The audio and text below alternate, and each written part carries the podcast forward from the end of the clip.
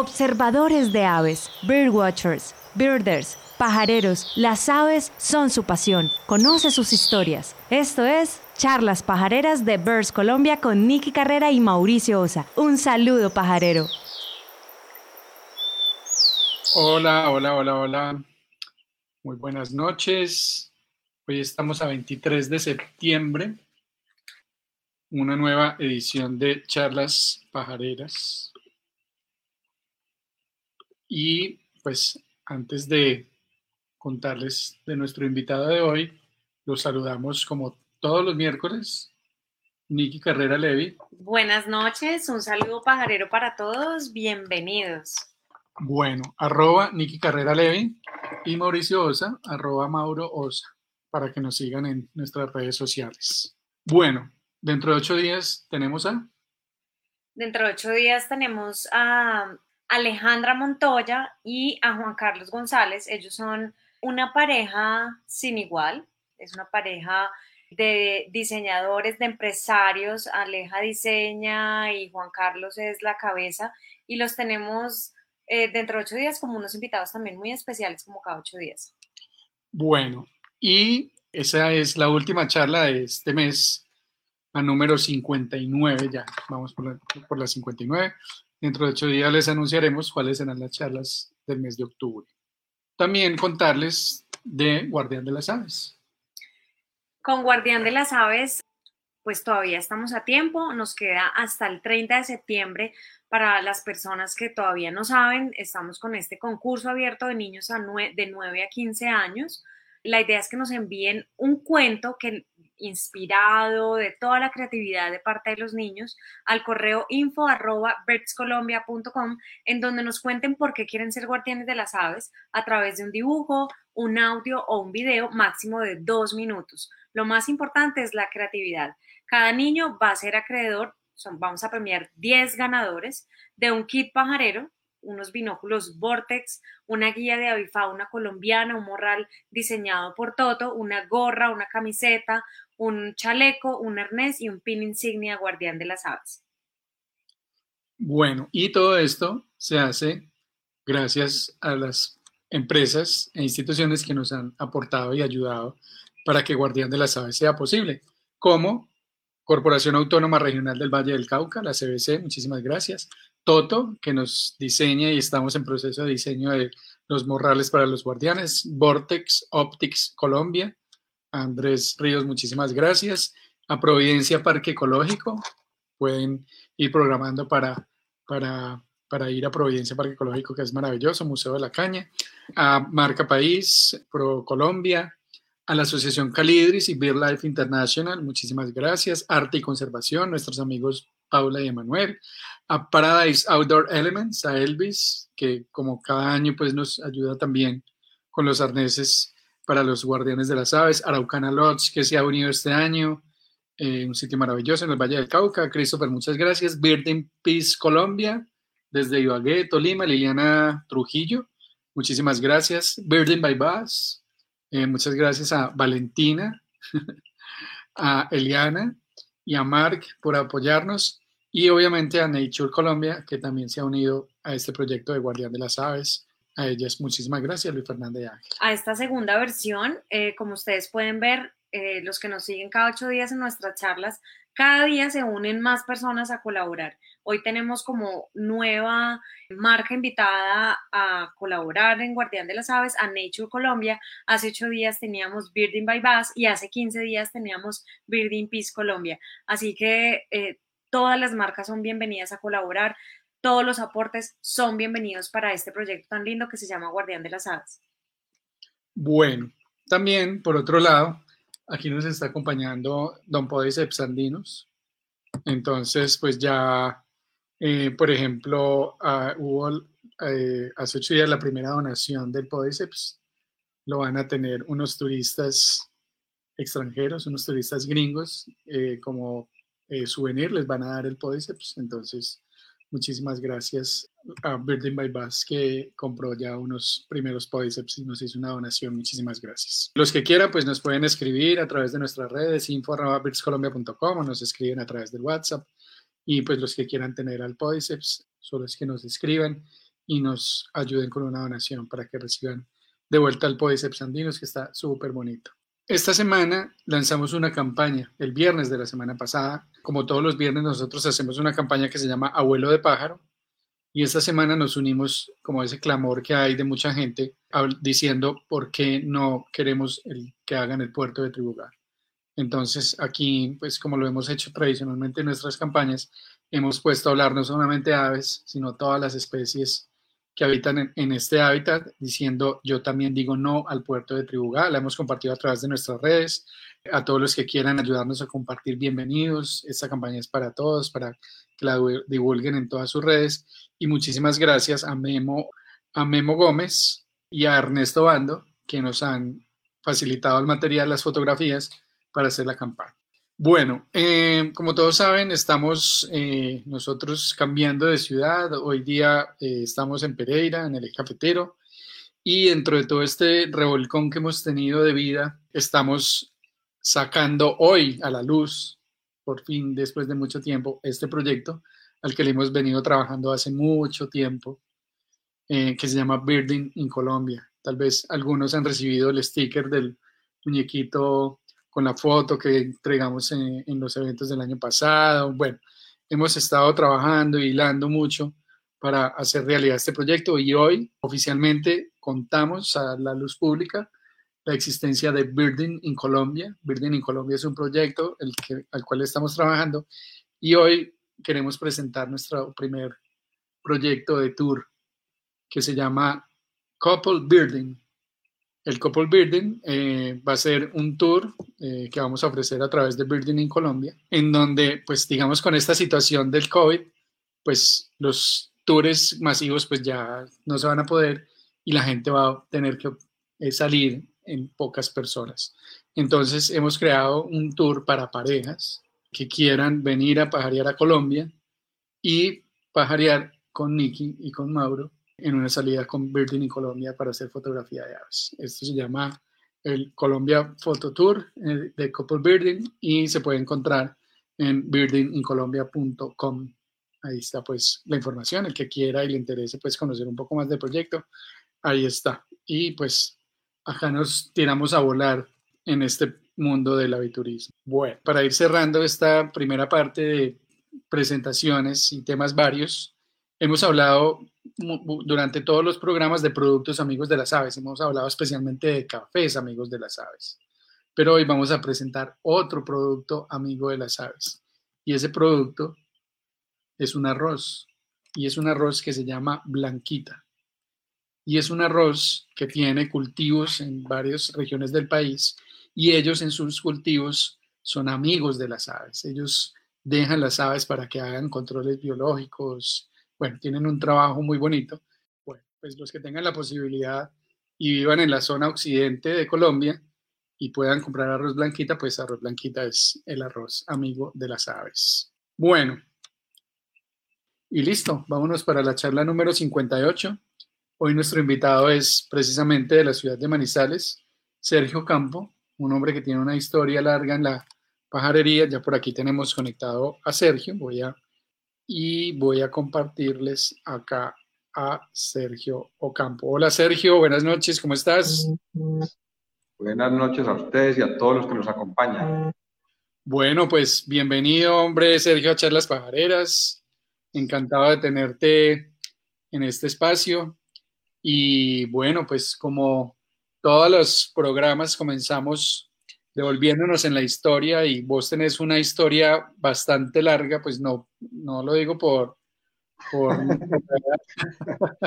sino porque has hecho muchas cosas, hombre, en la pajarería y en, y en temas de aves. Entonces, pero devolvámonos a la historia, devolvámonos, inclusive algunos personajes se han devuelto inclusive a la historia de sus ancestros y ha habido historias muy bonitas. Entonces, cuéntanos quién es Sergio Campo, dónde naces, cómo es tu infancia, cómo es tu familia. Cuéntanos un poco. Bienvenido, Sergio. Bueno, muchas gracias. Eh, yo tuve una infancia en el campo. Yo vengo de una familia materna con fincas de lechería. Y mi padre también tuvo finca desde, yo tenía siete años, fincas ya de ceba. Entonces yo me crié toda la vida en el campo y esto creo que crea unas personas con, con una sensibilidad y un amor por la vida libre y por disfrutar de los pajaritos, de los caballos, de, de la conservación del medio ambiente y todo ese tipo de cosas. Entonces eso es como más o menos donde, donde comenzamos en Manizales en el año 67. Ya empezamos en el mundo como con memoria. Eh, a partir por ahí del año 74 ya me acuerdo que teníamos la primera finca en la zona del kilómetro 41, que es cerca de Manizales, como a una hora. Entonces yo comencé primero mi vida, yo digo que yo soy primero vaquero que pajarólogo, y aún sigo siendo, lo vengo de, un recorrido de cuatro días a caballo que acabo de terminar y creo que mañana de pronto también vamos a montar otro rato. Y vengo también, hay veces hago censos desde el caballo, entonces mi vida siempre ha estado en el campo. Ok, y esa infancia, Sergio, pues además de ir a la finca y de, eh, digamos, eh, ¿qué, actividades, o sea, esas fincas eran de qué actividad, o además de, pues, de, del tema de los caballos y del ganado? Eran fincas que íbamos desde el otro día de salir, por ejemplo, en noviembre, salíamos como que es el 16 de noviembre, hasta el día antes el 3 de febrero que llegábamos a comprar los uniformes y había unas reuniones familiares muy grandes donde había matada de marrano y pólvora de todos los primos. Los primos duraban por ahí una semana con nosotros, con todos los tíos, y ya después nosotros nos quedábamos con los abuelos hasta, entonces siempre estábamos dos, tres meses en la finca y era muy emocionante porque uno lo dejaba al bus del colegio y llegaba a la finca de uniforme y llegaba uno después, tres meses después, el día antes a comprar los cuadernos y al otro día para el colegio. O sea, éramos, somos montañeros profesionales. ¿Y tu relación con la cauchera en esa época, cómo, cómo era? yo era un criminal de escopeta desde muy joven. no, no se utilizaba la, la, cauchera, pero sí de pronto salíamos a, a cazar muy raramente patallenas, callenensis, cazábamos torcasas de vez en cuando, muy poquito, pero la cauchera por esa zona era como poco popular. Ah, sí. Ah, ok, entonces era de, rifle de copas, pues. Eh, el rifle de copas, hacíamos como control sanitario a veces en unas fincas de unos primos en Mariquita. Matábamos molotrus bonariensis, que son los chamones, y matábamos crotofagani, que son los garrapateros, porque se metían a los galpones a comerse concentrado en las gallinas, y eso costaba millones de pesos cada año. Entonces hacíamos como quien dice un fusil sanitario. Hasta que ya empezaron a salir unas mallas de un ojo más pequeño y dejamos de ser tan criminales. Ok, eh, en esa época, bueno, ustedes, vos estudiaste Manizales, eh, ¿en qué pues estudiaste en el colegio? Después del colegio, ¿qué, qué, qué, profesión decides hacer? O, digamos, yo, estudié, yo estudié toda la vida en el Colegio San Luis. Ok. De los jesuitas de la Compañía de Jesús. Y soy de una promoción que eran los, los que salieron primero, una cosa que llamaba la educación personalizada. Decía pero mucho énfasis como el desarrollo personal y el liderazgo de las personas. Salí en el año 84 y desde que, desde noviembre, no, octubre del 83, me encontré en, un, en el Festival de Teatro con el, con el teniente del batallón y me dijo que, que, él me iba a llevar, que yo tenía que prestar servicio, que, y entonces como se me echó el ojo. Efectivamente, ya como seis, ocho meses después el tipo llegó al, al, al Colegio San Luis, como esos milagros que existen en Colombia, resultó favorecido. Yo no tenía ninguna intención de irme para el batallón, entonces yo le dije a mi papá, haga lo que sea, que yo no me quiero ir para allá. Entonces mi papá habló con el gobernador, que era compañero del colegio, y eso fue peor porque ya estaba montado en el bus del batallón y llegó el coronel comandante del batallón. ¿Quién es Ocampo? Y yo, usted es el malparido que acaba de llamar el gobernador por usted, suba hacia el bus. ¿En serio? Así fue con todas las palancas del mundo. Ya me estaban esperando desde hacía tres meses compañeros de mi colegio y gente conocida en Armenia. Y eso fueron unas vacaciones de 12 meses bastante exitosas. Yo estuve en el batallón, como quien dice, de 12 meses estuve dos meses que se llama la, cuando uno es recluta, que no lo deja ni salir.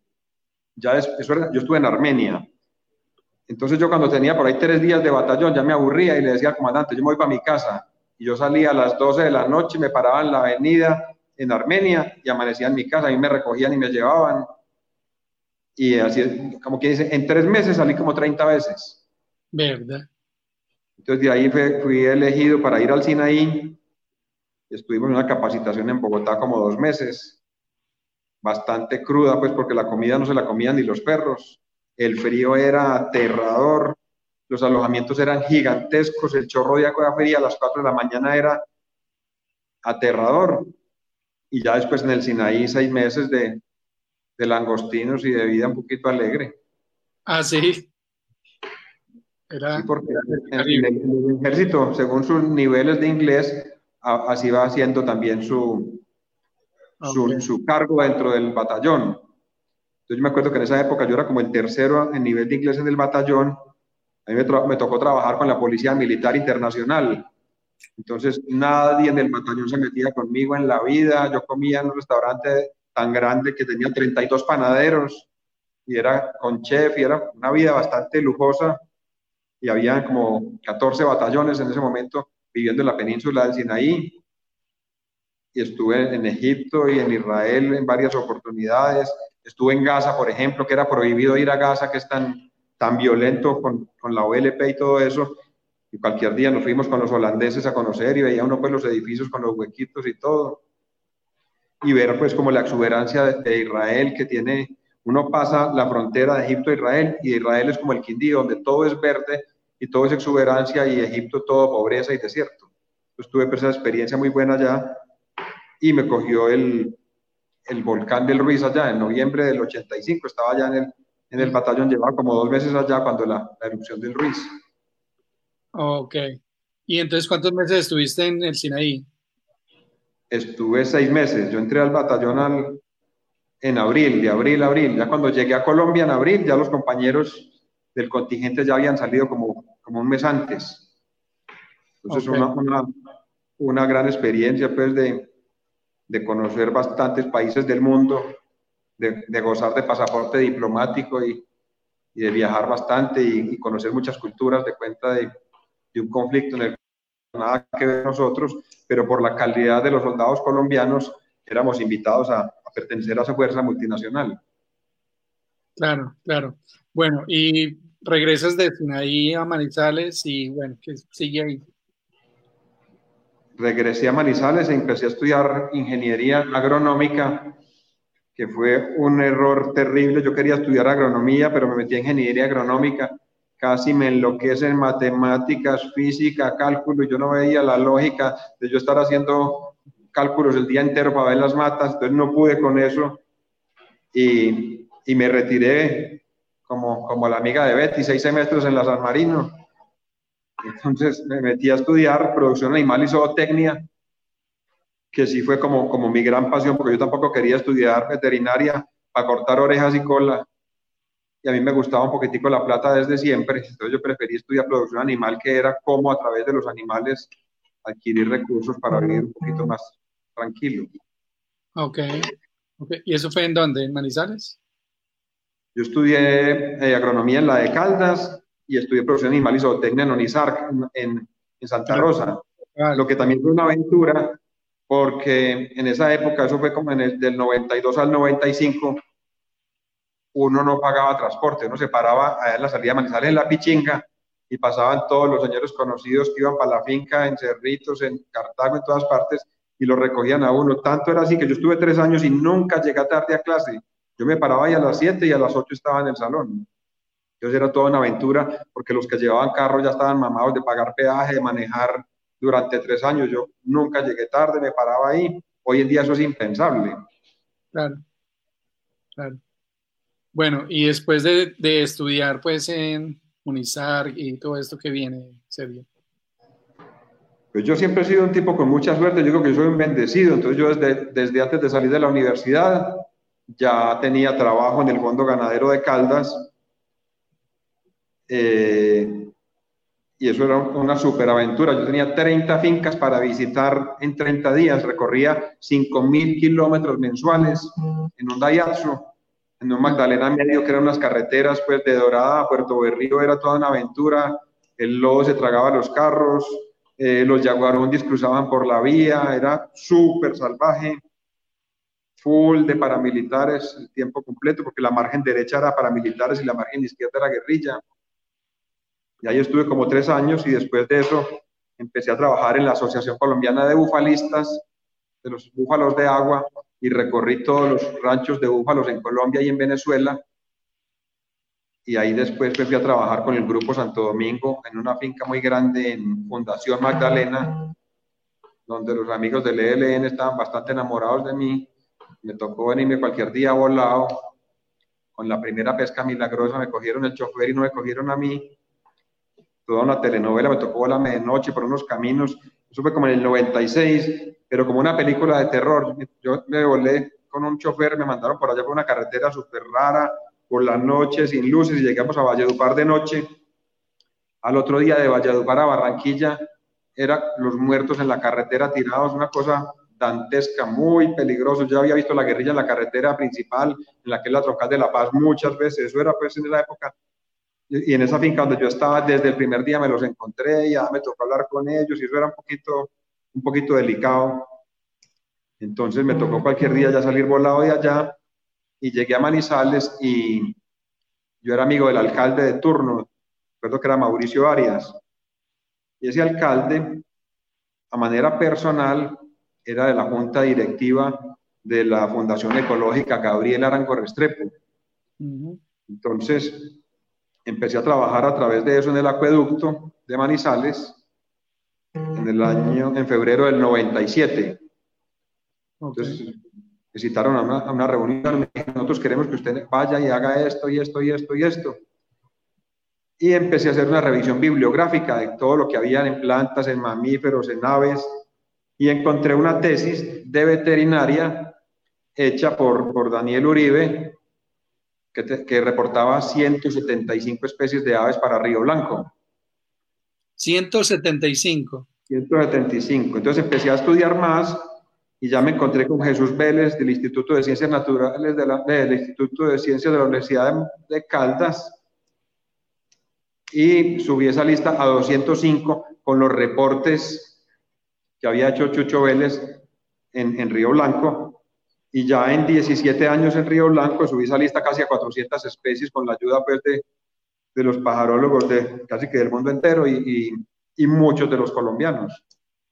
Entonces yo ah. ahí fue donde empezó la vida pajarológica, pero yo digo que yo soy primero vaquero que, que pajarólogo. Yo llevo como 25 años en las aves, pero como 53 en los caballos y en las vacas.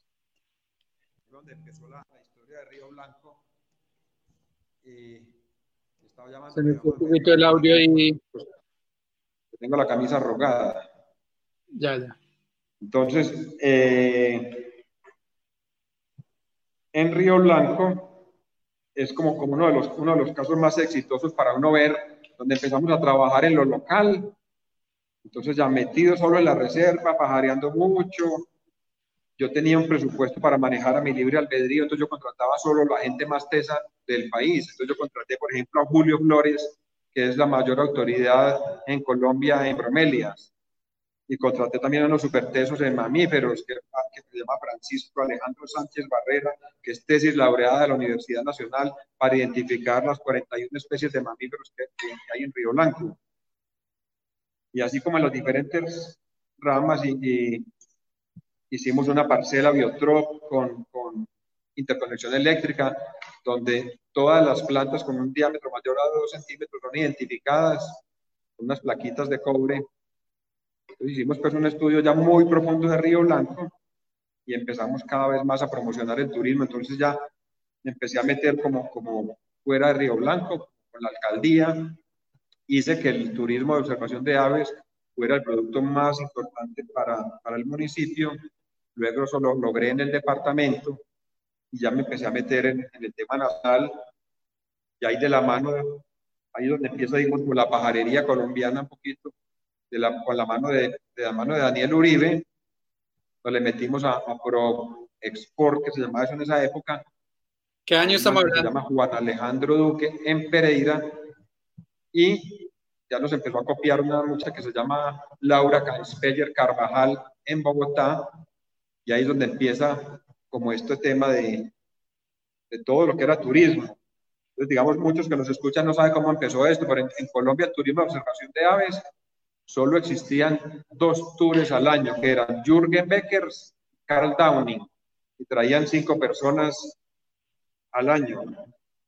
Entonces, hago paréntesis, si se me olvida, ustedes me acuerdan, para contarles una experiencia de esas malucas. Uno en el mundo de las aves y a través de 25 años tiene muchas experiencias, pero una que me acabo de acordar muy miedosa fue que nosotros sufrimos la misma experiencia de, de esta vieja que secuestraron, que estuvo como 8 años, ¿cómo se llama?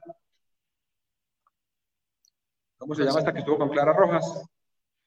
Ingrid Betancourt. No te oigo, Mauro. Ingrid Betancourt. Ingrid Betancourt. ¿Cómo te parece que llegamos con, con, con Jürgen Beckers a la entrada del Cairo Valle y había un retén militar? Nos salió el mismo comandante que le salió a esta vieja. Nos hizo firmar un papel y nos dijo, no vayan por allá, que por allá hay guerrilla. Y Jürgen dije, dijo, vamos. Y nos fuimos nosotros con guerrilla ya advertidos, firmando el papel y por el mismo man que le había dicho a Ingrid que no fuera. Esa fue la pajareada más amarga de la vida porque fue todo el día esperando cuando nos cogían. Y llovió 32 aguaceros en el día. Entonces, todo eso, eso era en el Cerro del Inglés, que son los límites del Cairo Valle con Chocó. Ajá. Entonces, eso, la, la, humedad ya yo no sé cuánto era, 6.000 o 10.000 milímetros al año, pero ya cuando no llueve es que acaba de escampar. Entonces, esa es una de las experiencias como más, más, más, más fastidiositas del mundo de las aves porque fue una pajareada bastante amarga. Entonces ya volvemos a, a, a los primeros tours, eh, históricamente eran el de Carl y el de Jürgen. Jürgen es el, el, dueño ahora, no sé si ustedes lo han tenido aquí, el dueño sí. de, la, de, la, reserva del Putumayo. Jürgen es un ingeniero de tanques belga que trabajaba medio tiempo en Bélgica y medio tiempo en Colombia. Y Carl Downing, un inglés, profesor de biología en Cali. Ellos traían tours y los tours de, de Jürgen eran tours súper económicos. No viajaban sino en taxi y el almuerzo era sándwich de mantequilla de maní con mermelada. Un poquitico guerrero el hombre. Yo pues con eso no podía porque a mí siempre me ha gustado el mecatico muy bueno para las pajareadas porque uno no sale a, uno viene al mundo a sufrir lo menos posible. Entonces mientras ellos comían pues su, su sanduchito de, de mermelada con, con maní. Yo estaba comiendo sanduchito de arenque importado o alguna cosa así bien buena o, o quesito provolone, una cosa bien, bien, bien rica que no, no comemos todos los días. Entonces empezamos ya eh, a movernos a nivel nacional, empezamos a trabajar con ProColombia y me acuerdo que empezamos a coquetear a la feria de aves de Inglaterra. Entonces me acuerdo que de, bolsillo mío pagamos, conseguimos la el primer stand de Colombia en, en Inglaterra. Y había un inglés trabajando aquí casado con una colombiana que se llama Diana Arzusa y se llama Christian de Benicio. Ellos iban a, visitar a sus familias, entonces ellos atendieron ese stand. Esa fue la primera feria de aves de, de Colombia en, en, en Rutland. Creo que fue al año siguiente que fui yo ya fuimos con Diego Calderón y, y, ahí fue donde empezó pues toda la participación de, de Colombia en, en, en Rutland, que es la feria pues, más grande del mundo, que eso es casi que un chiste porque eso es una carpa como la de la Cruz Roja en un potrero donde el quicuyo llega a la rodilla y el último día es un pantanero el berraco, pero ahí llegan 15 mil personas en un fin de semana y ahí están de 180 países más los stands de los pintores, de la óptica, de eso es toda una experiencia asistir a esa feria. Y hay un, un, auditorio donde Colombia ha sido invitado a dar charlas. Y también me acuerdo que una vez dimos una charla en la Sociedad Geográfica de Londres.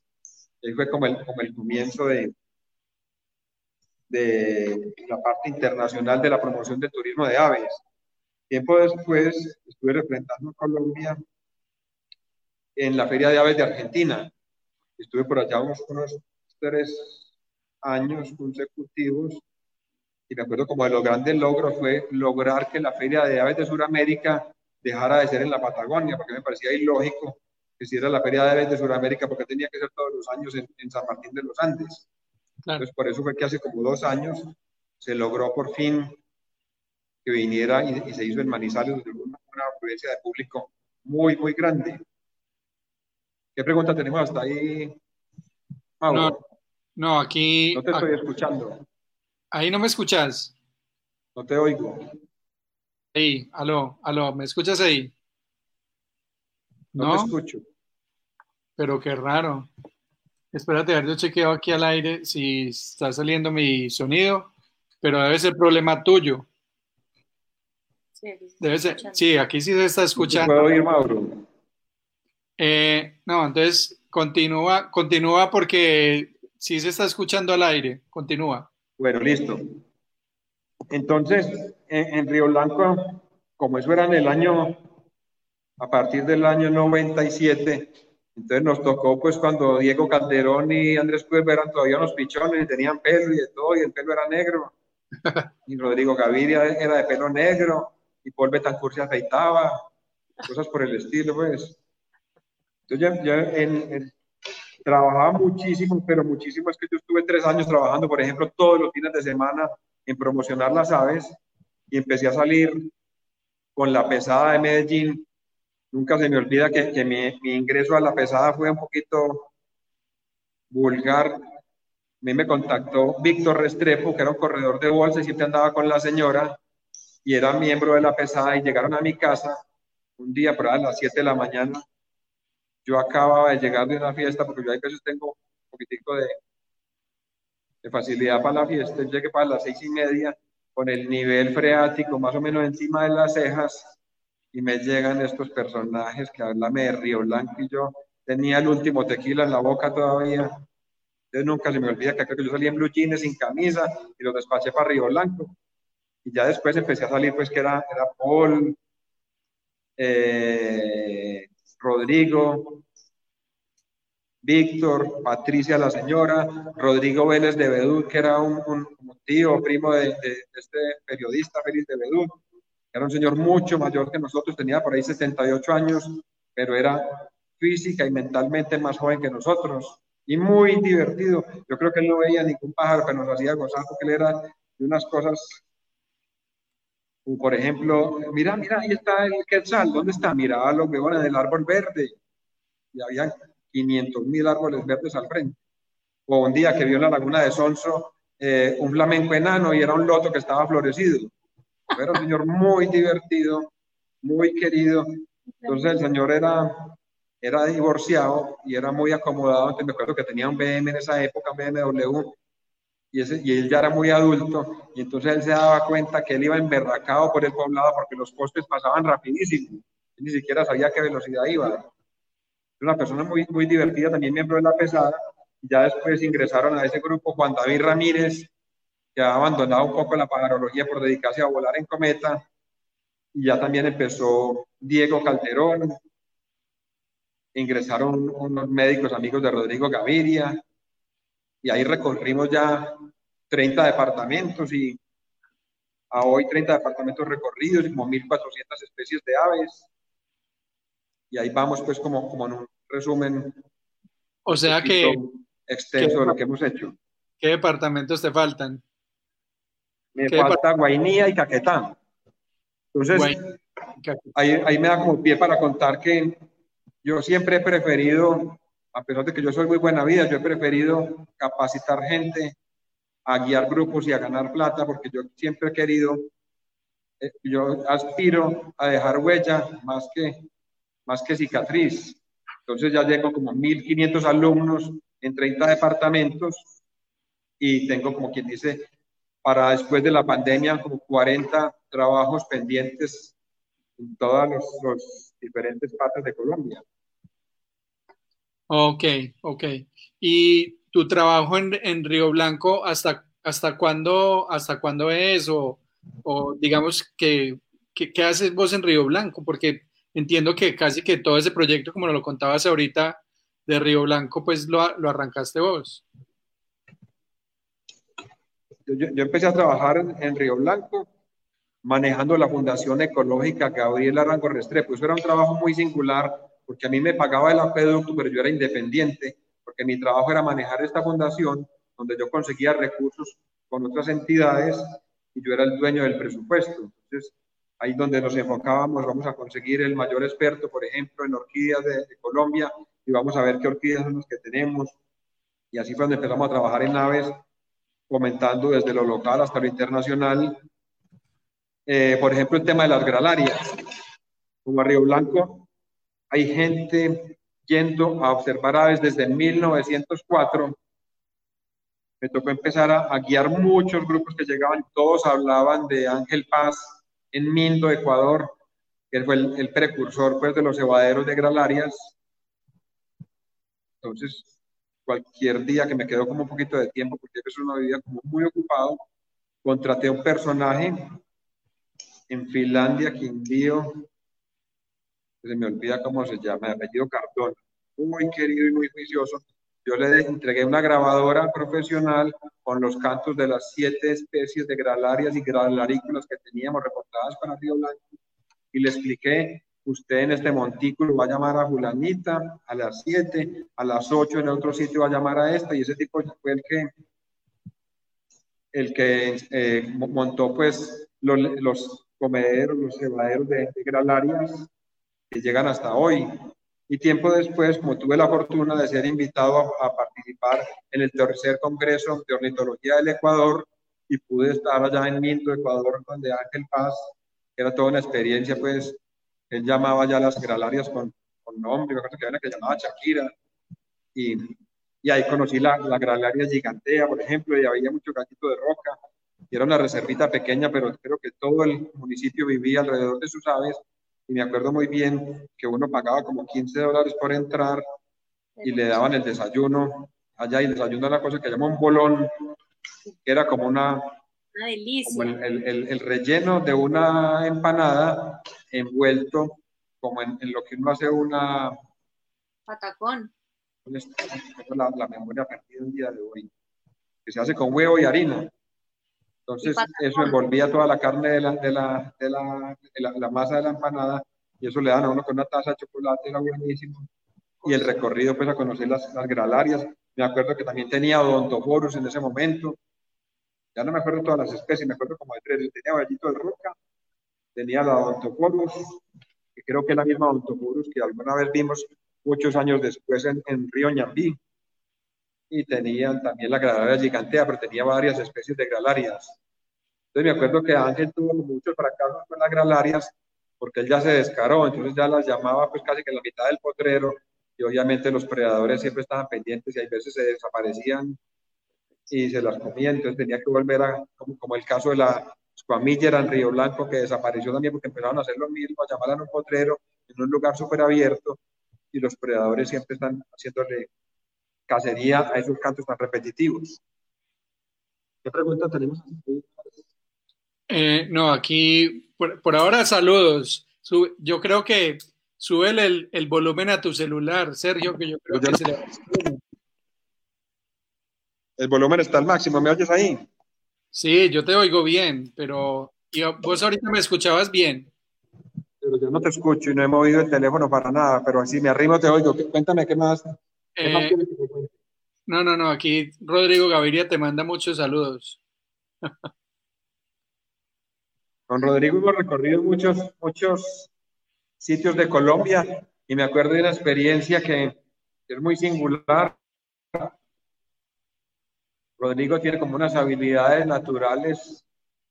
Me imagino que no le gusta que uno cuente, pero se comunica con la gente del más allá y cosas por el estilo y nos fuimos la primera vez para Mitú, el viaje más soñado del mundo. Nadie había ido a Mitú, solamente había ido, como quien dice, Jürgen y Pablo Flores tenían todavía sin editar el libro. Entonces nosotros íbamos con las páginas en gris del libro que aún no había salido, donde decía que a 200 metros de la Urania sale eh, la, la Pompadour Cotín, casi con pelos y señales, todo.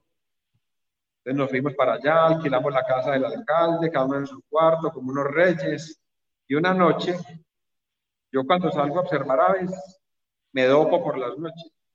Yo tomo una cosa que llama sopiclona o solpiderm porque eso es un iniciador del sueño, entonces uno no empieza que la rana, que el colchón, que no puedo dormir, que el ruido, si usted se toma eso, eso es tan fuerte que yo, yo que peso como 100 kilos, me tomo media y eso usted las cuatro primeras horas está descerebrado. Entonces yo me tomé mi solfider, me acosté, noche como maluca, como que algo se me quería meter al cuarto, yo veía como unas cosas cuadras encima, pero yo como que me dormí.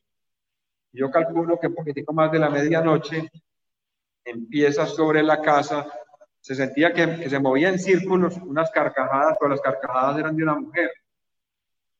Yo en esa en que estaba, yo alcancé a pensar, es que eh, yo voy a llamar a Juan David, yo ese búho no lo conozco, no, eso es un live para mí, yo lo voy a despertar para que vamos a buscar ese búho. Y me quedé dormido.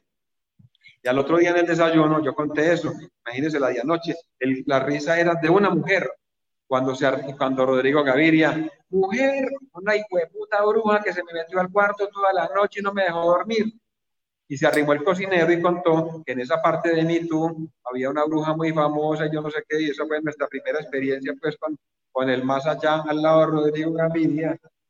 Y después ya estuvimos en un, en un encuentro que fue en Soatá, Boyacá, era como un convento lo más aterrador de de monjes, donde para que entrara la luz había que salirse uno porque era derecho la cámara chiquitica, una camita diminuta, lo más pobre del mundo. Y el hombre también tuvo una experiencia por allá con un monje que ya no vivía en este mundo y tampoco lo dejó dormir. Entonces ahí me acuerdo de esos cuentos de Rodrigo muy bien. Y eh, alguna, como la pajaría más extrema que has hecho, eh, Sergio, como la más extrema, la más difícil.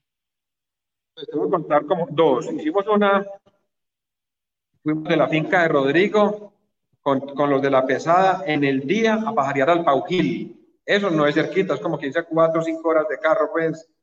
Y llegamos, me acuerdo que hicimos 124 especies en el día, que son muchísimas especies. Y una de las más extremas con ellos, fuimos a buscar el Paujil al cañón del río Alicante. Entonces nos dijeron, pues el Paujil está ya no sé dónde, y llevamos pues mulas, uno no cargaba nada, me acuerdo que iba Andrés Cuerpo, iba Daniel, iba Rodrigo, pero primero les voy a contar, eso tiene, vamos a dar un poquito el paso atrás.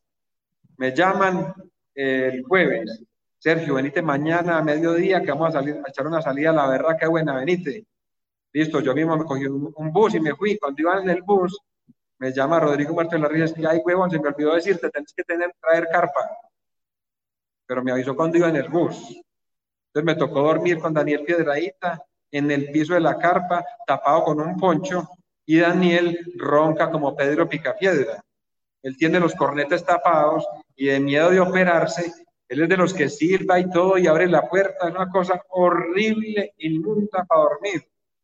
Pero yo también en esa época ya tomaba otra cosa que se llamaba Sirdalud, era un relajante muscular.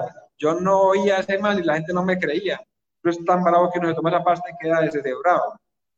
Entonces, esa fue pues cuando fuimos a buscar el Paujil, pero le cuento que entonces nos dijeron hay que ir, como quien dice, a la hacienda La Gloriosa. Y empezamos a caminar y a caminar.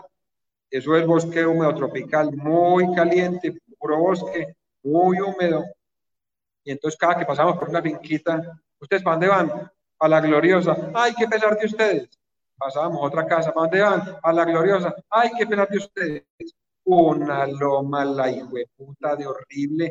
Pero le cuento, es que se la voy a resumir. Andrés Cuerpo le tuvieron que quitar la grabadora para que subiera la loma, imagínense.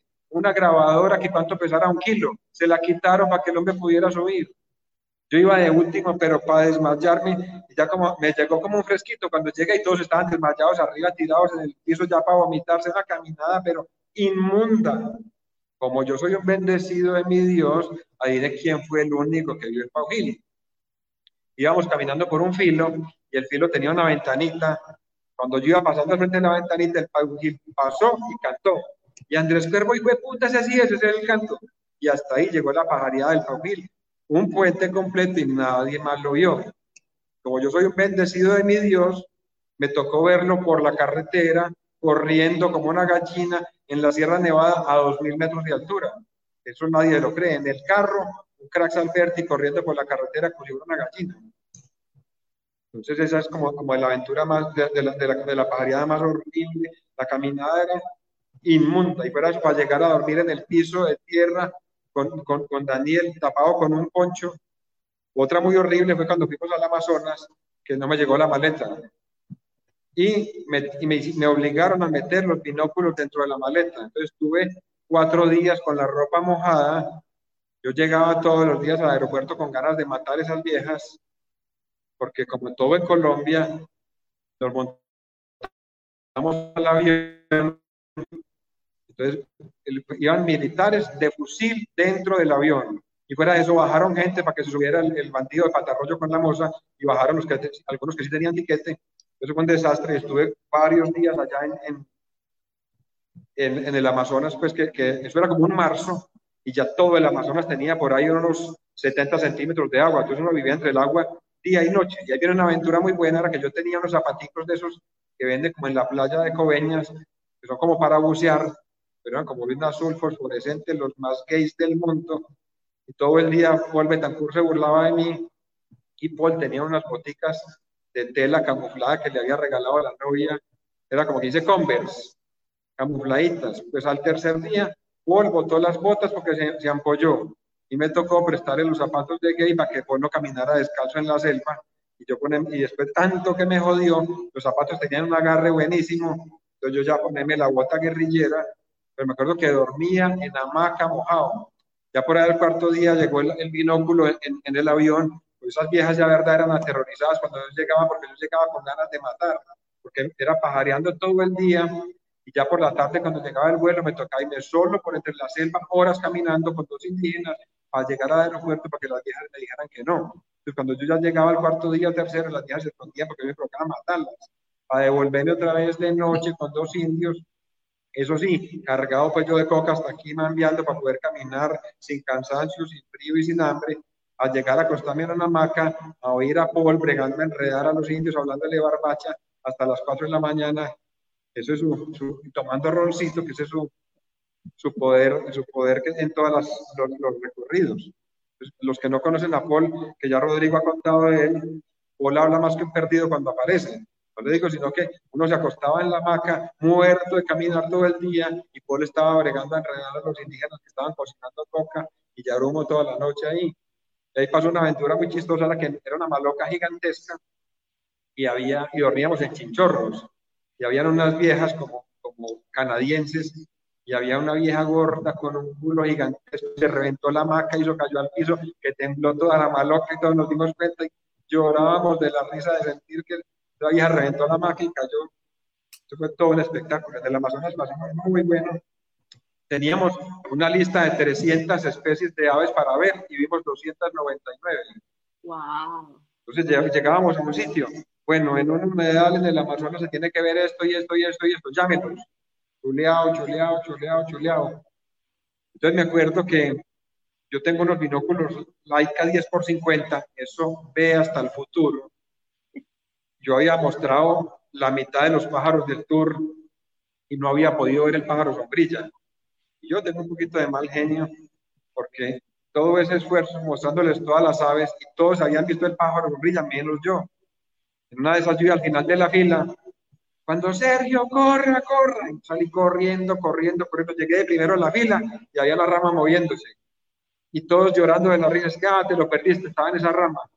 Yo me desfiguré, me puse rojo de la rabia, pues no sean hijo de putas. Yo les he mostrado todos los pájaros, ustedes mamándome gallo así, pero resulta que, que sí era verdad. Se quedó la ramita moviendo únicamente. Pero no solamente me pasaban cosas a mí. Un día estábamos haciendo la lista en, un, en, un, en una maloca por allá en el Amazonas, un zancudero horrible, cada persona tenía 200 zancudos alrededor.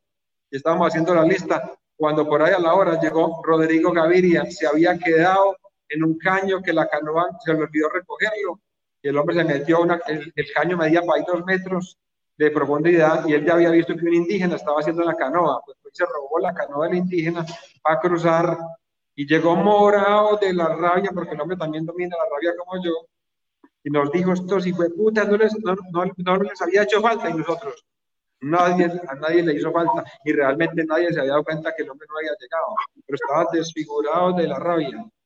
Y eso era una isla de esas del Amazonas que la cruzan caños y esos caños son súper profundos. Y este man en una de esas se quedó porque él era fotógrafo en esa época y los fotógrafos viven en la nebulosa. En una de esas se quedó y nosotros nos fuimos y el indio también lo dejó. Es una de las experiencias buenas de allá. Me acuerdo que, que Diego Calderón se intoxicó y la cara se le puso como un balón de fútbol y era igualitico a Maradona. Y estuvo debajo del asiento del, del, del yate ese como dos días completos, había metido más enfermo que un berraco y tuvimos otra experiencia muy buena allá en el Amazonas y fue que nos metimos a los lagos de Tarapoto. Y esos son como unos senderitos dentro del río, llenos de unos arbustos como si fuera un manglar. Y va para acá y para allá y para acá y para allá. Cuando se voltea el barquero dice, no me lo van a creer, estoy perdido.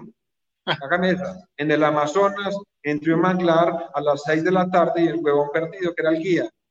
Cuando se voltean los cuervos, que perdido usted, yo vengo, yo vengo trazando todo en GPS. Si no es por eso, todavía estábamos allá.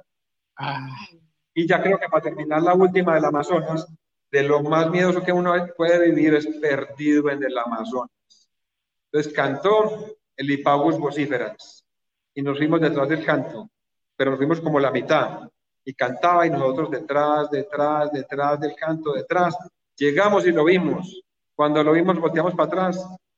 Más perdidos que un pirata en Bolivia y saque el pito, grite, usted le provoca llorar, usted le pone frío, suda, entonces ya se hace tranquilo, Paul, y, volvamos los pasos, nos devolvíamos para atrás y había 500 vueltas del río y era una quebradita que hacía así meandros y meandros y meandros, casi no salimos de allá, pero le cuento que el miedo es, ahí sí no vuelve uno a hablar, pero para nada, porque es bregando y, y sacábamos los pitos, llamábamos, gritábamos y más o menos como cuando Rodrigo lo dejó la canoa, nadie notó que estábamos perdidos.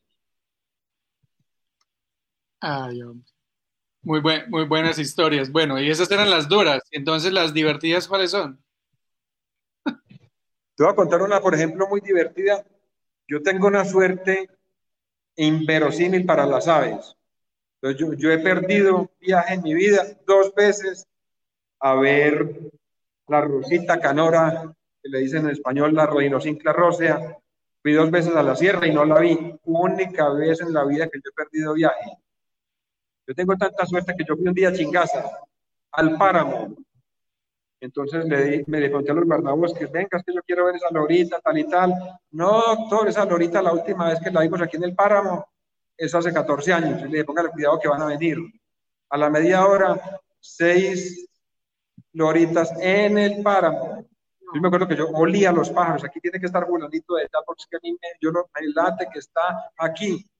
Yo no, per, yo no perdía viaje, pero una suerte muy grande y, una convicción y una pasión desbordada pues por ver los pajaritos, porque yo pertenezco a esa parte chocante para mucha gente que son los twitches o chequeadores de lista. Entonces yo, yo me acuerdo de Luis Germán Naranjo, que él todavía dice que le fascina salir, a ver pionos maestros. Y yo digo, no, hermano, si yo no voy a ver un live, no me levanto de la cama. Es que también Netflix es fabuloso y todas las películas son nuevas. Pero no me digas, yo para ir a ver una cotorrita eso no me levanto. Entonces, he contado pues con una suerte, y esa es como la que, la que me acuerde de la mayor suerte. Esa y la, y la que ya les conté del Paujil, que nadie más lo vio.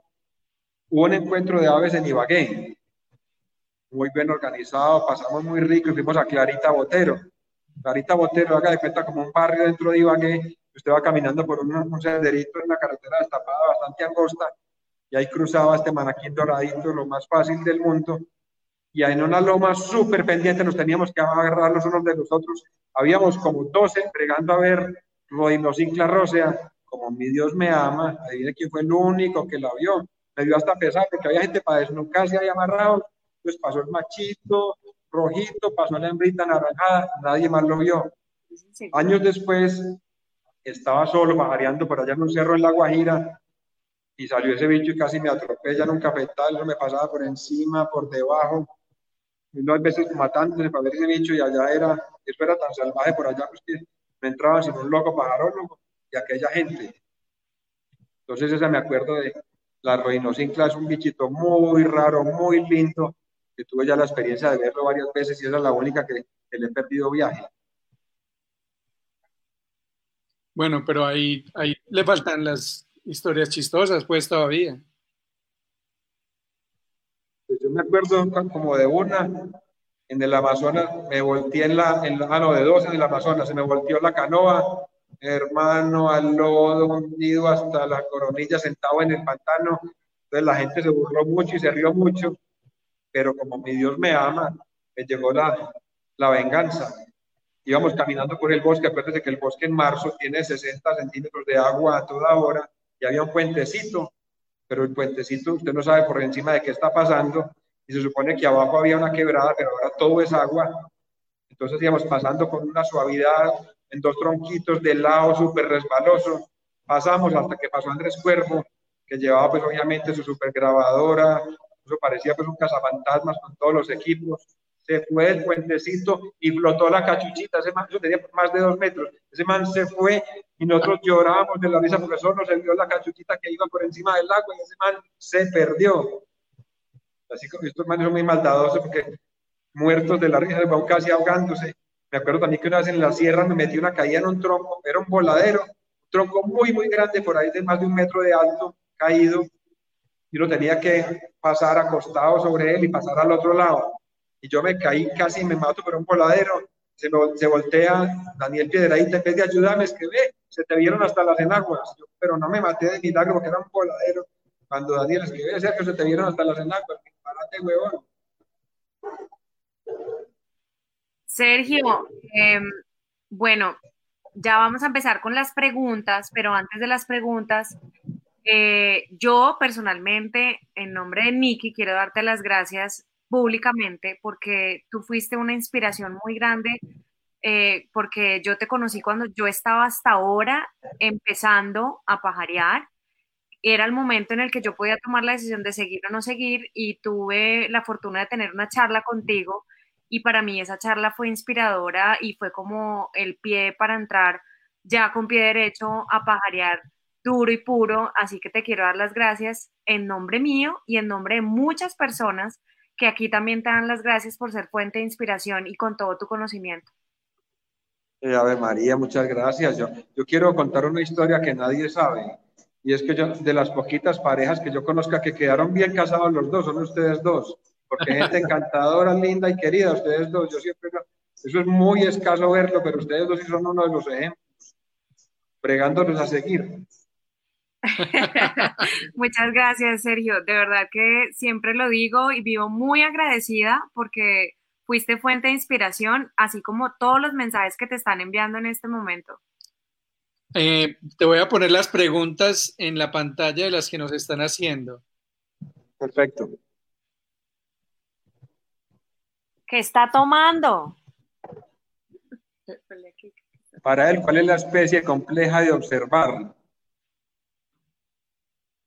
A ver, yo creo que los, los, hormigueros son una cosa horrible porque eso se mueve rapidísimo en la maleza. Pero los hormigueros son súper difíciles. Yo tuve la experiencia de ver 80 hormigueros en dos horas en Manchicayá, en, en una legión de hormigas, donde el pájaro sombrilla lo quería atropellar a uno. Entonces, esos pueden ser de los más difíciles y los atrapamoscas, que yo en mis innumerables cursos de aves la gente pues se traumatiza que hay 211 especies de atrapamoscas y yo como me los aprendo, yo te digo, en la única parte donde los atrapamoscas están juntos es en el libro. Entonces, primero eso. Segundo, estudie. Cuando usted va para un sitio, estudie. Entonces me acuerdo que en la pesada era gente tan tesa o son tan tesos, se reunían todos los días con videobim a poner las imágenes y los cantos de, de las aves que se iban a ver, por ejemplo, en Amazonas como yo era un poquito más ocupado que Rodrigo y Daniel, entonces estudié las aves en el avión allá toda carrera. ¿Qué otra pregunta tenemos? Aquí pregunta Claudia León. Dice Claudia que qué me falta por ver. El pájaro capuchino.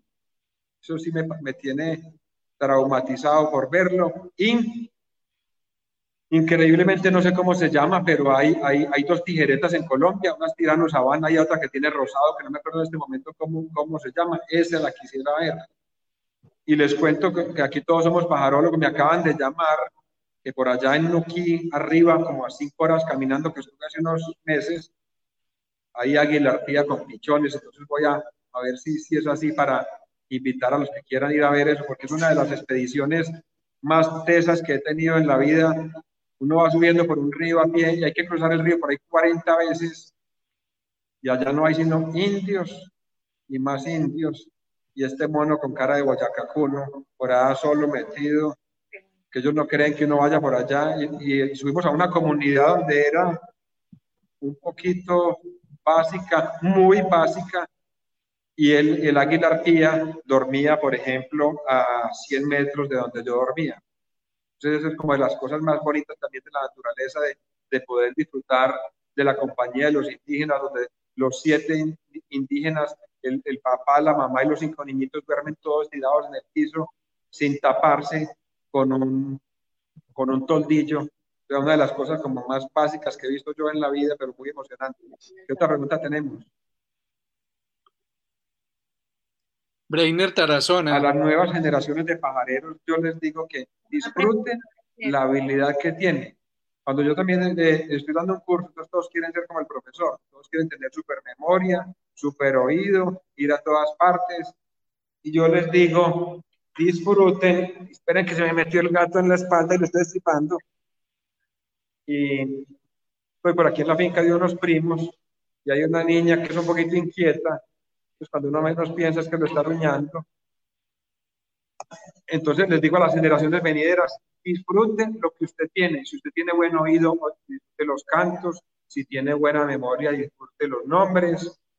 Si a usted le gustan los pájaros y ni lo ve ni los oye como mi mamá, disfrute el paseo. Pero no se traumatice que todos quieren ser Diego Calderón o todos quieren tener la memoria de ser mi buen oído. Y eso tan bueno no dan tanto, porque hay gente que nació con la habilidad natural para oírlos y, eso no se aprende, ¿cierto? La gente usted en cinco minutos ve si la gente ve o no ve, pero aprende a ver, no aprende, se ve o no ve. Entonces, ¿qué, qué le digo a las generaciones venideras? Disfruten lo que tienen. Ok, por aquí preguntan de Oxipogo. ¿Qué falta hacer en Colombia con el aviturismo? Pregunta Aureliano de Oxipogo en Ecoaventura. ¿Qué falta hacer? Pues como una, una consolidación de la paz. Y ahora hay problemas de orden público en muchas zonas, ya la cosa otra vez se está poniendo otra vez como color de hormiga. Entonces falta es que la paz reine y que el departamento del Cauca devuelva lo que es el dueño de 1.250 especies de aves, el más teso en Colombia, diversidad de aves. ¿Qué otra pregunta? ¿Qué hacer para que Dios nos ame como pajareros y qué secretos nos puede compartir para no perder pajareadas y ver lifers? Yo creo que una, una, una cosa que yo le recomiendo a todo el mundo es equípese lo mejor posible. Entonces, si usted quiere unas botas, cómprese la Venus llanera, póngase dos pares de medias, no se ponga medias rotas, córtese las uñas, porque ¿qué hace el colombiano? Se va con las boticas camufladas Converse que le regaló la novia al Amazonas, al tercer día tiene ampollas. No es así. Equípese lo mejor posible para que la pajareada sea lo más eficiente posible. ¿Qué hace el colombiano? Como lo que preguntó ahorita, que vamos a hacer un curso de aves y queremos comprar binóculos de 400 mil pesos. Un binóculo de 400 mil pesos es el sueño de todo hongo. Se dura mientras lo saca de la caja nosotros vivimos en una de las zonas más húmedas del planeta. Usted lo sacó de la calle, como está barato, vale más la limpieza del binóculo. Entonces, el binóculo hay que comprarlo lo más costoso posible para que le dure. Okay. otra pregunta? Sergio, ¿será que tienes que activar? Dice Rodrigo Gaviria que hay que reconocer que Sergio fue el que posicionó a Río Blanco a nivel internacional. Rodri, pues yo creo que tener razón en una pequeña parte, porque acordate que esas 400 especies, donde las vi solo, yo las vi con vos, las vi con Pablo Flores, las vi con, cuando contraté a Diego Calderón para que grabara pájaros, o sea, con toda la gente de Colombia y, con gente de otros países, me tocó guiar muchísimos. Por ejemplo, me acuerdo que cualquier día estábamos pajareando, estábamos en la casa de Río Blanco, cuando había una esporofila luctuosa al lado de la baranda, primera y última vez que llegó entonces, no, no, es, no solo Sergio, sino como, como una unión de todo el mundo. Y yo digo que la pajarería colombiana es uno de los poquitos ejemplos de lo que es como la victoria de la unión interinstitucional del gobierno con los civiles, de las poquitas cosas que uno pueda pueda mostrar. Yo me acuerdo, por ejemplo, hablando con Pacho Santos, que era el vicepresidente, que Pacho es medio pajarólogo, o el presidente Uribe tiene un nuevo registro para Colombia, el pato carretero ganso del Orinoco en, el lago de la Finca en, en, Río Negro. Entonces hay cosas que, que, son hechas por muchas personas y no solamente de Sergio, como dice Rodrigo. Eh, Sergio, eh, me dice Nicky que de pronto si tienes apagado el altavoz del celular. Yo no lo he movido para nada y el altavoz del celular, no sé porque en este momento estoy en la aplicación y no se ve el altavoz, el, altavoz ahí solo bonito que ya está prendido. Ok, no, tranquilo, sigamos aquí con las preguntas ahí en la pantalla. Perfecto.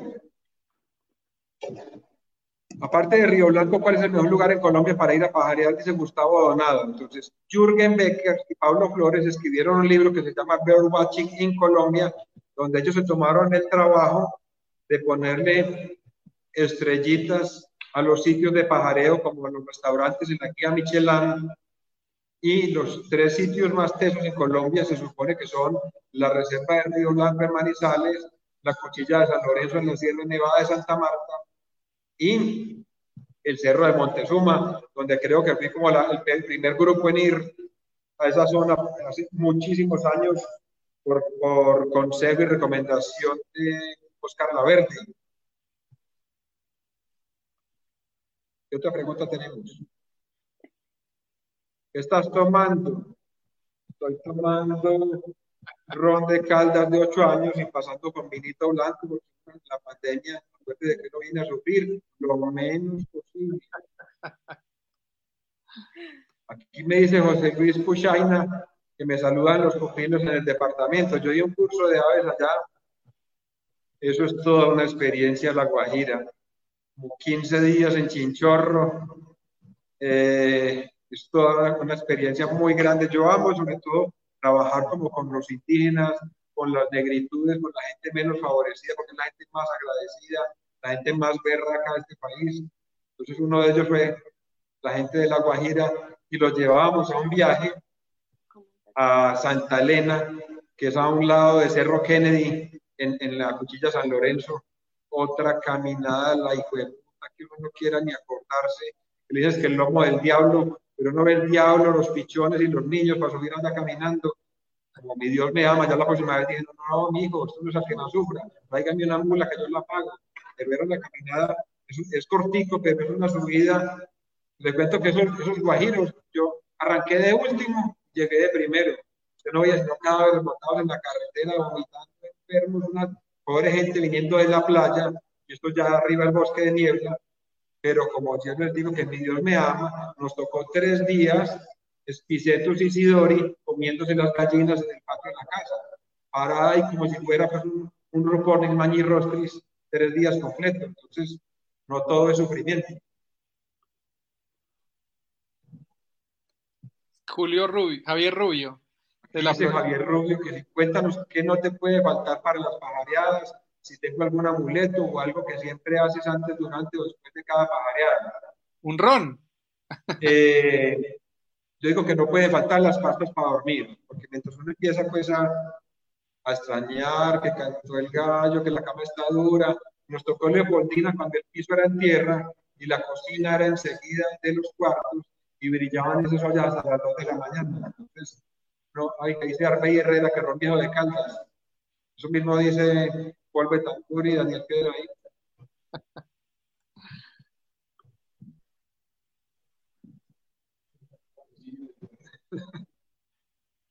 Dice que Sergio también tuvo una gran motivación para iniciar en esta actividad de avistar aves también quedé bien casada. Qué ave María de Ilsa tan linda como. Espero que eso le diga al marido de frente no aquí en cámara. No mentira, hay gente que queda bien casada. Yo todavía estoy buscando la tercera para por fin ganarme ese valor. El 17 de octubre, ¿dónde voy a estar? Uy, Wilmer, la pregunta está difícil el 10 voy a estar montando a caballo y matando marrano porque esta pandemia es para que uno sufra lo menos posible. El 17 ya vamos a ver donde, donde se vean muchas, que uno puede hacer una lista de 130, 140 solo. Le ha tomado al Cercomacroides parkeri, eso es como maleza en la zona cafetera, en cualquier quebrada se encuentra.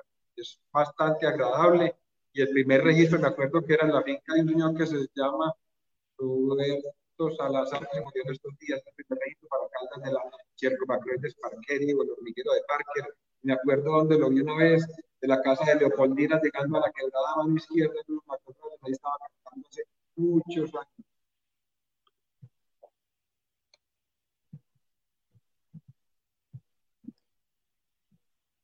Aquí dice Jesús Hernán Rivera.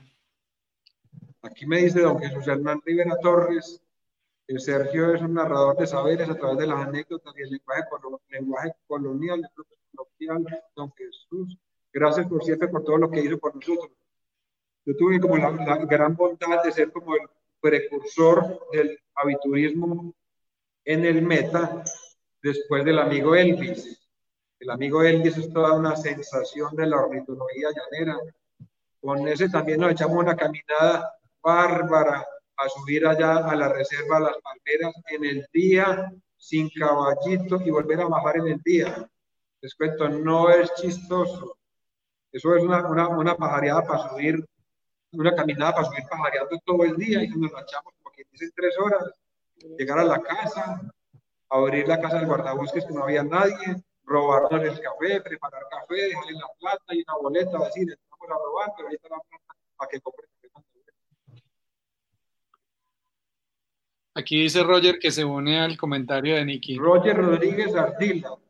Este Roger de Ibagué es una de las personas más lindas que yo haya visto. Entonces me contrataron el Fondo Biocomercio para una capacitación en, en Ibagué para varios dueños de reserva.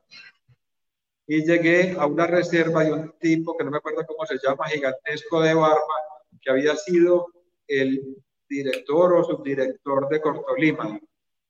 Un viejo más mal arrendado que un berraco, pero como mi Dios me ama, yo le caí súper bien. Y cuando llegué, conocí a Roger Rodríguez, tenía más carne amigo en la cadena, la quito, más decente, igual de decente que siempre, más querido, más admirado de su profesor, y tenía una compañerita, entonces me hicieron un recorrido, esa reserva que no me acuerdo cómo se llama, creo que se llama Los Guaduales, tiene los mejores senderos que yo he visto en Colombia, después del Parque Macayaco, eran unas autopistas diseñadas por un artista, porque eran por ahí de dos metros de anchas, con curvas a nivel, eso solo lo he visto allá y en Macayaco, donde nos echamos una caminada también terrible una vez que fuimos. Que nos dijeron, la lancha nos deja aquí y usted camina media hora y llega al parque. Corrimos por entre el bosque para ir cinco horas para llegar al parque. Eso era lejísimos, como el colombiano. Era dos tabacos, con los tabacos eran país de 40 centímetros porque casi no llegamos. El próximo curso, dice John Gallego, yo creo que yo voy a hacer un curso en Luquín, otro en Vallasolano y otro a los indígenas por allá arriba en el Chocó Alto. Tan pronto allá vio un país por allá. Raúl Polanco. Santa Fe de los Guaduales. Y Liliana Trujillo dice que si Raúl Polanco, yo no me acuerdo. Sí. Man gigantesco de barba. Santa Fe de los Guaduales, sí señora, la memoria no me falla mucho. Bueno, espera un segundo. ¿Qué otra reserva tenemos? ¿Qué otra pregunta, perdón?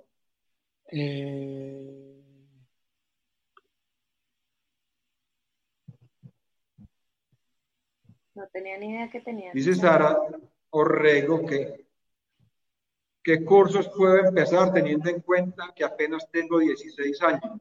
Yo le digo a la gente que para la observación de aves lo primero es el libro, porque sin libro uno no los identifica, pero sin binóculos sí los ve.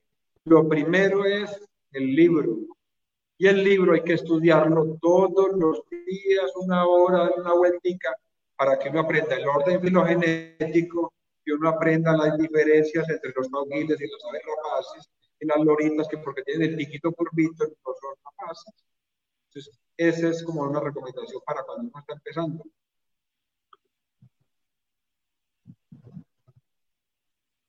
Uy, Claudia León, un buen lugar para pajarear debe ofrecer cuántas aves para observar y cuáles características, ¿no? Puede ser en que el patio de tu casa llegue a comer el pájaro sombrilla, no necesitas más, no es por, no es por cantidades, ¿cierto? No, no, no, todos los lugares son como el Paujil para ver 124 en el día, no. Pero tú con que tengas una ave muy singular, con eso tienes. ¿Qué es horrible? 42 mil azulejos, 500 mil pitangos sulfuratos, 200 mil bulcos ibis y te digan que tu finca es una berraquera para las aves. Es grave. He ido a la hacienda del bosque en Manizales, Astrid, nunca he ido. He montado a caballo por ahí, por los lados, alrededor, y nunca he ido. Conozco mucho al, dueño que me tiene una, anécdota su certeza. Se chuzó con la jeringa y le dio brucelosis. Pero nunca he ido a ver la, la, la Pero eso me parece como de los ejemplos a resaltar en el buen manejo y el buen marketing de una reserva y Tinamú de Chicho Londoño, que creo que para mí es el ejemplo más grande de Colombia de lo que es un buen, una un buen marketing de su, de su reserva. La experiencia más bonita que ha tenido con las aves es tener tantos amigos que no los conozco. Ayer fui a dormir a una finca después de ocho horas de caballo, me bajé del caballo con mi socio, Camilo Gaviria, cuando había un muchacho ahí, él me miraba y me miraba, yo solo de los papás, yo no conocía a nadie. Cuando el hombre me dice, es que yo soy alumno suyo, usted tiene un curso en el SENA, ya no sé qué año. Entonces, una de, los, de las experiencias más chéveres es que he dado clase en 30 departamentos desde hace 25 años y tengo muchísimos amigos y digo que ese es un valor agregado de las aves, que es el tejido social. He pajareado en Venezuela. Yo trabajé en Venezuela eh, varios meses. Cuando era vaquero y, y conozco muchísimas, muchísimas partes de Venezuela, muy chévere, pero hay primero que chulear las de Colombia, que son más, antes de ir a Venezuela.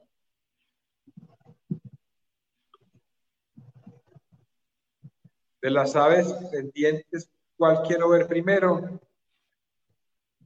Eh, yo creo que el, pájaro capuchino es como la que me desvela.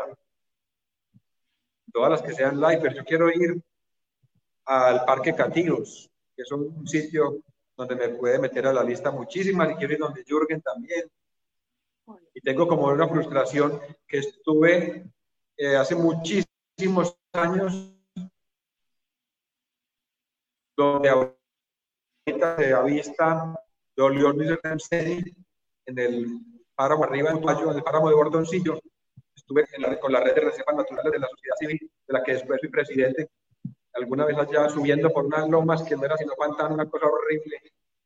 Pero cuando eso no había sido allá, pues todavía la, la, la y me acabo de acordar que Doliornis es una especie muy singular, porque Doliornis es una especie nueva para la ciencia, encontrada primero en Colombia por Luis Miguel Rengifo.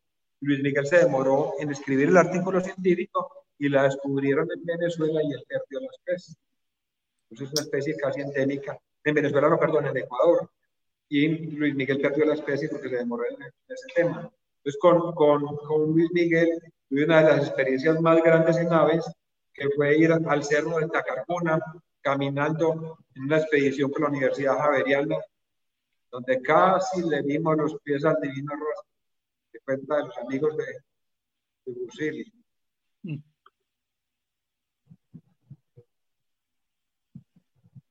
Club de avistadores de aves de Neira Caldas. ¿Qué hacer para el inventario de la cristalina?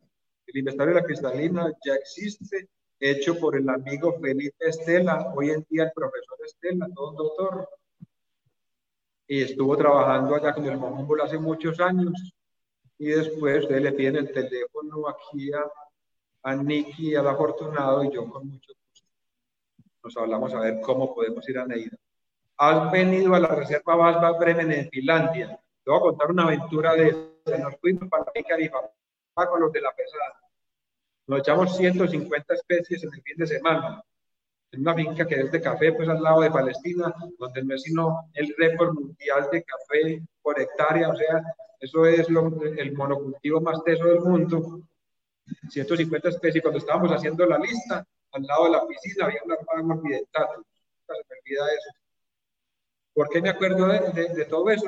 Porque estábamos allá pajareando cuando nos llaman que en Parpas Bremen se está viendo el que se llamaba Pseudodalmis harlaubi. Nos echamos otra vez como cuatro horas para llegar con señales al árbol fulanito. Efectivamente, allá estaban los mismos, macho y hembra, y otra vez cuatro horas de carro para volver a la finca. Pues sí conozco Barbas Bremen. Me acuerdo que una vez caminando por allá, otra vez que fui, encontré bolinillo, que es un árbol endémico y en peligro crítico. Y me acuerdo que tuve una experiencia bien singular en Barbas. Me invitaron los de Armenia a pajarear. Llovió desde Manizales hasta Armenia. nos escampó. Nos bajamos del carro y empezó a llover. ¿Sabe qué hice? Nos devolvimos.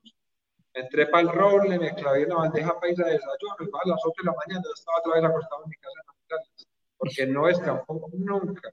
Bajé hasta allá a desayunar prácticamente.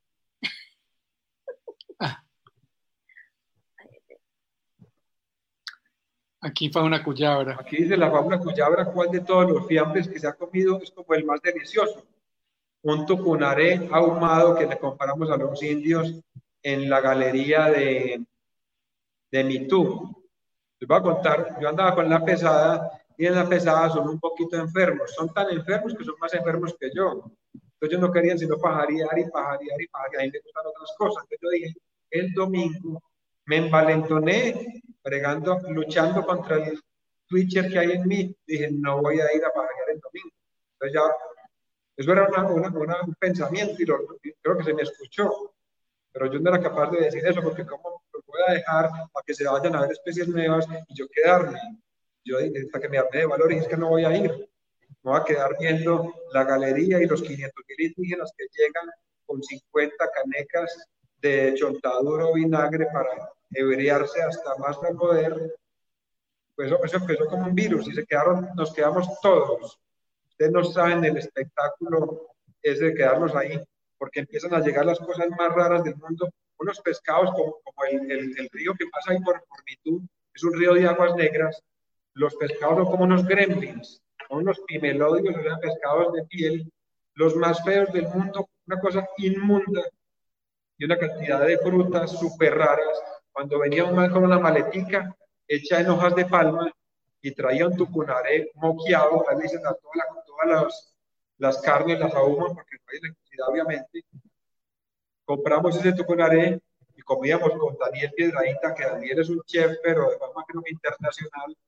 Hizo una vinagreta exquisita y creo que medio pueblo fue a comer de ese tucunaré en la casa del alcalde, donde una noche de esas fue que por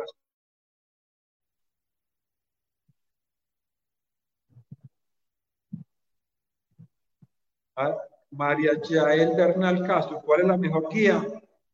Eso es un tema delicado. La mejor guía del mundo la de Hilti. Eso sí, pues los dibujos de Hilti no los tiene nadie, ni la información de Hilti. Y después de Hilti está Yerpe. También tengo la de Mamula. Y tengo casi que colección de esas guías, pero para mí Hilti y después Yerpe.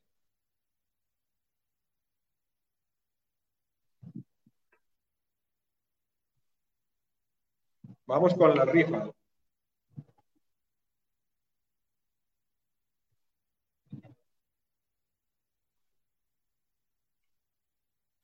Ahora sí, es que no, tenía el micrófono cerrado. Como Sergio no nos está escuchando, entonces vamos, Sergio, con la rifa.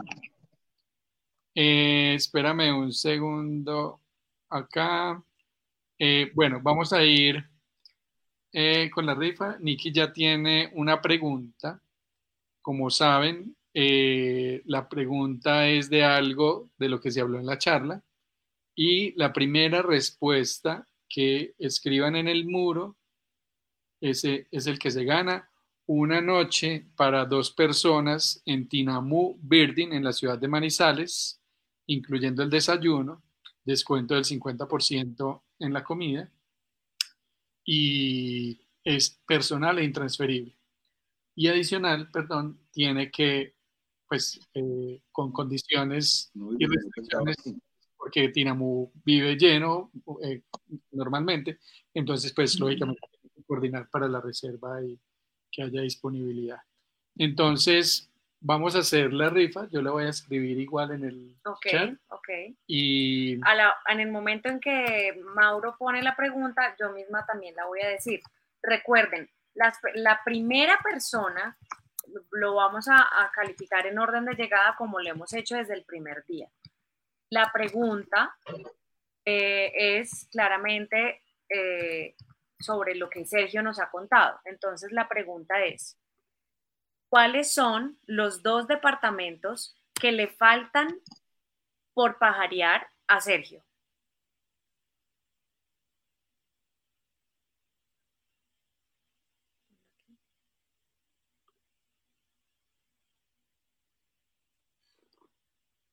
Bueno, vamos a ver quién, quién es el que primero responde. Aquí dice Nora Elena Moreno, Caquetay Guinea. ¿Son Guinea? Sergio, Guinea. No, Sergio ya quedó listo. Sergio, contestaron Guinea. ¿Es verdad? Perfecto, dos me falta para chulear Colombia completica.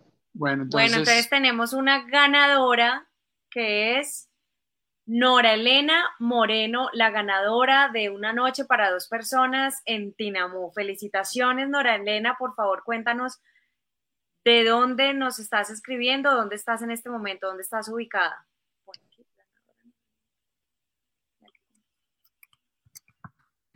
Bueno, eh, Sergio, eh, muchísimas gracias, hombre, por acompañarnos esta noche en Charlas Pajareras. Pues muy interesante tus historias. Sabemos que tienes eh, muchísimas más historias entretenidas para contarnos. Eh, pero pues antes de terminar hoy, siempre eh, terminamos charlas pajareras con un mensaje pajarero. ¿Qué mensaje pajarero le quieres dar? Pues a las personas que te están viendo. Yo tengo pues, una, una teoría, Mauro. Eh, que puede que no sea muy pajarera, pero también aplica para los pájaros, es que hay que intentar dejar huella y no cicatriz. Entonces tenemos que seguir mostrando cómo el tema de la ornitología colombiana es un ejemplo para toda Colombia de la unión interinstitucional entre los privados y el gobierno colombiano para mostrar por qué somos el segundo país con la mayor diversidad biológica del planeta y cómo estamos haciendo un esfuerzo entre todos para proteger esta riqueza.